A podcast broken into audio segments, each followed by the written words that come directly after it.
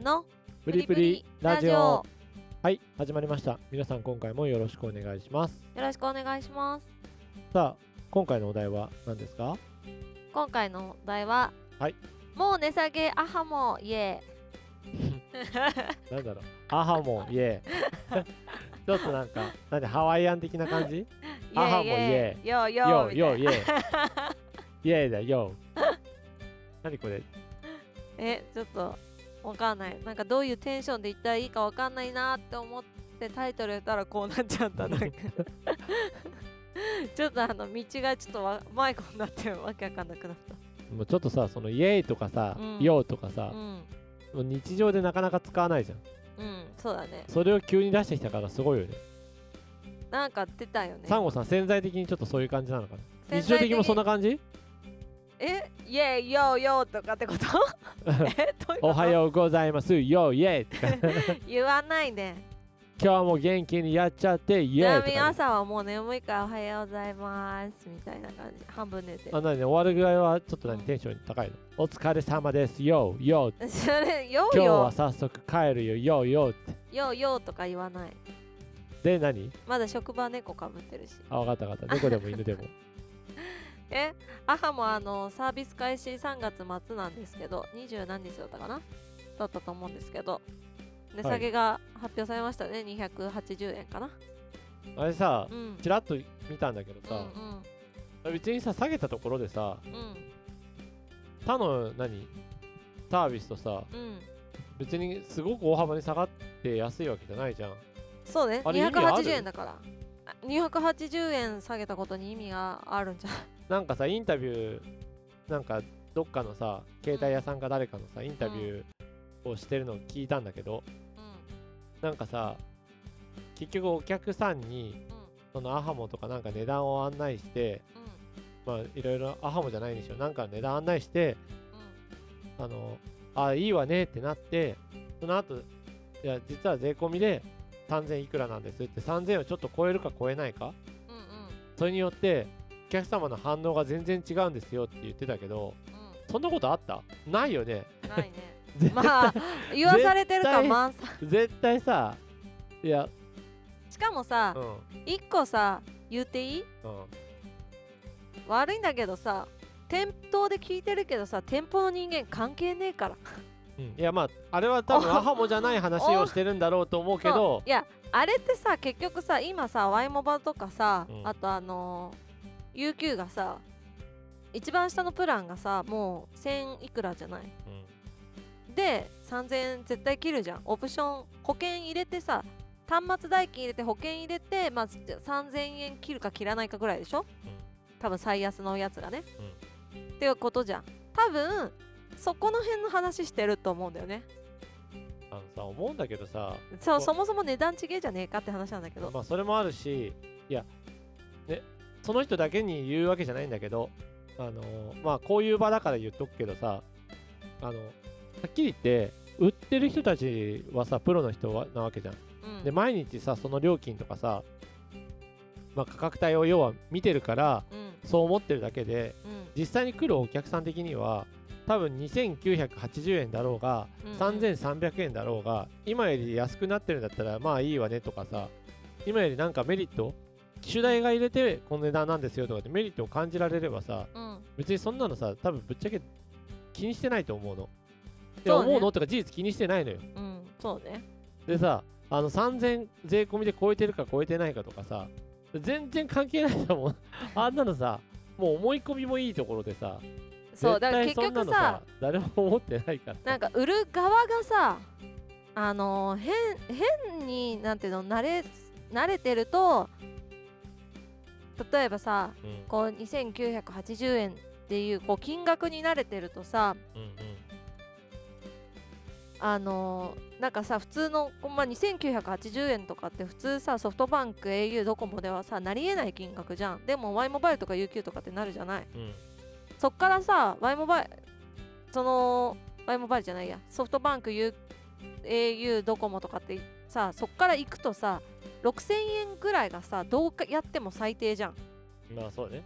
プラン的に、ね。そうプラン的にさ。入れるとね。そう。全部入れていくとさ、まあ、端末代金とか入れるともう6000円じゃ効かないけど、でそうするとさすっげえ高えって思うけどすっごい高くないんだよね。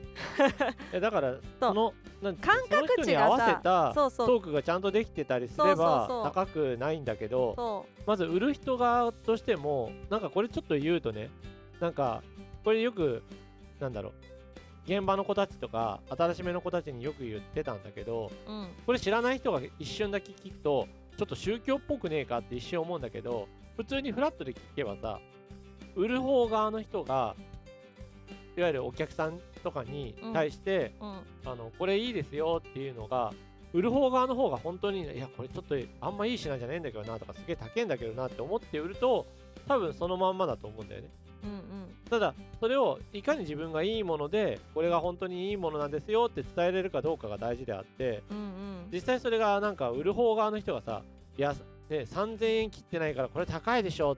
でもまあ仕事だから売るしかないからねって言って売ってる人とえ3000円なんかもともと昔ね使ってた人とかそのプラン変えてないで持ってる人で1万5000円とかそういう人がその3000円のプランはあるけどそれじゃなくてももっと6000、7000円とかになるぐらいだったら全然安いのにそれでどこお得なのにっていうのを進めたいっていう人だったら多分それはそれで全然3000じゃなくても価値が出てくるんだけどうん。多分その売ってる人たちが変な何中途半端な謎知識とうん。変な思い込みできっとそうなっちゃってるから結局アハモがその何百円下げたところであんまりさっきも言ったようになんか元のベースの金額はさ他社よりもなんか圧倒的に下がってるんだったらあそれは確かにね。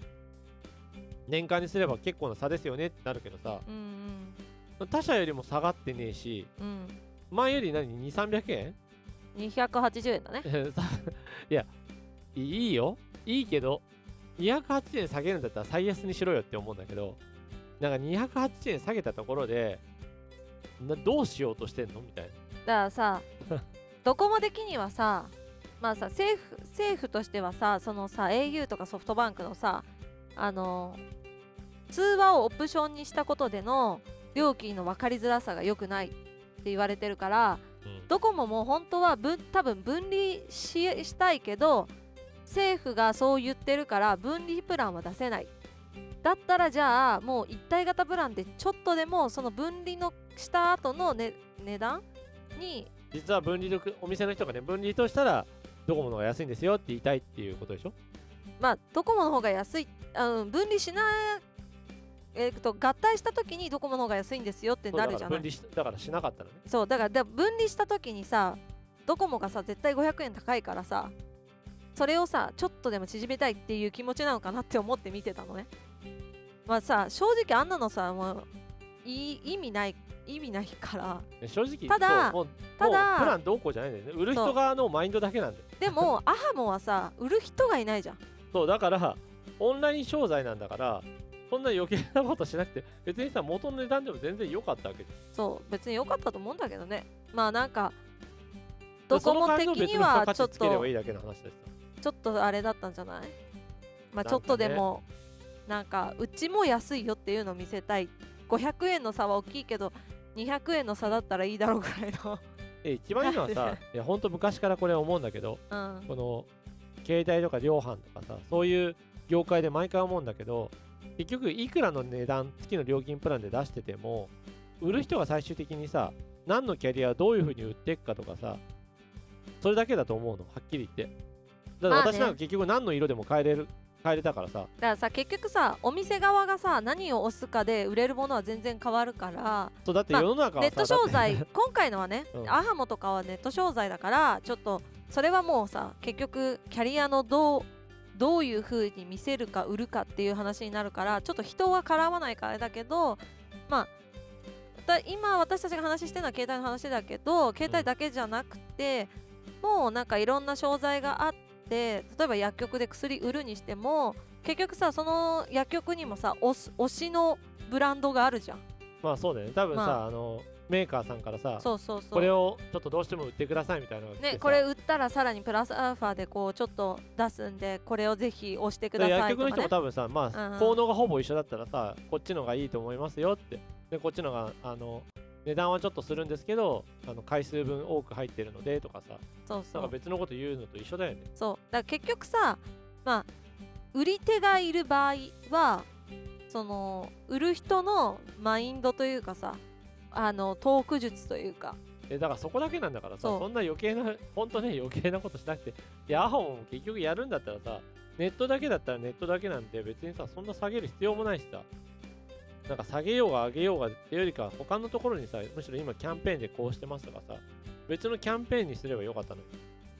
まあ、なんというかね、なんだかねそうなんだかなって思っちゃう。そうしか しかも始まってもないのに下げたんだと思って私も見てたけどまあ、そんな感じでね、あの皆さんもあの結局何の商材を売るにしろ、自分がまあいいなって思ってまず売るっていうのが大事なのと、まあ、どの商材でも自分の思う通り売れるんだっていうふうに思って売れれば、まあ、もしね、今営業とかやってる方とかであれば、まあ、それで結局何の商材でも売れるか売れないかはその人次第、売る側の人次第だと思うので、そうね。見せ方とかアプローチとかもね関係あるから買い手の人にどううまく伝えれるかとか、その人にどう、その人によってね、メリットが違うから、その人にどんなメリットがありそうかっていうことをうまく伝えれればね、あの何でも、言い方変だけど、本当何でも売れると思うので、うん、まあなんかさ市場価値ってあるからうん、もちろんそこからさ尋常じゃなく逸脱したこう金額っていうのはさなかなか人が払わないっていうのはわかるけどでもさある程度のさこう価格差って絶対同じものでもあるわけじゃない、うんでやっぱりどこに価値を感じるかは人それぞれだからその価値が伝えられる人が物を売れる人だと思うんだよね。そうだね。まあだから、アホモのところからまあ思うには、なんか、いいものか悪いものかはね、自分でしっかり、どっちもね、言えるようになれば、うまく売れるんじゃないかなと。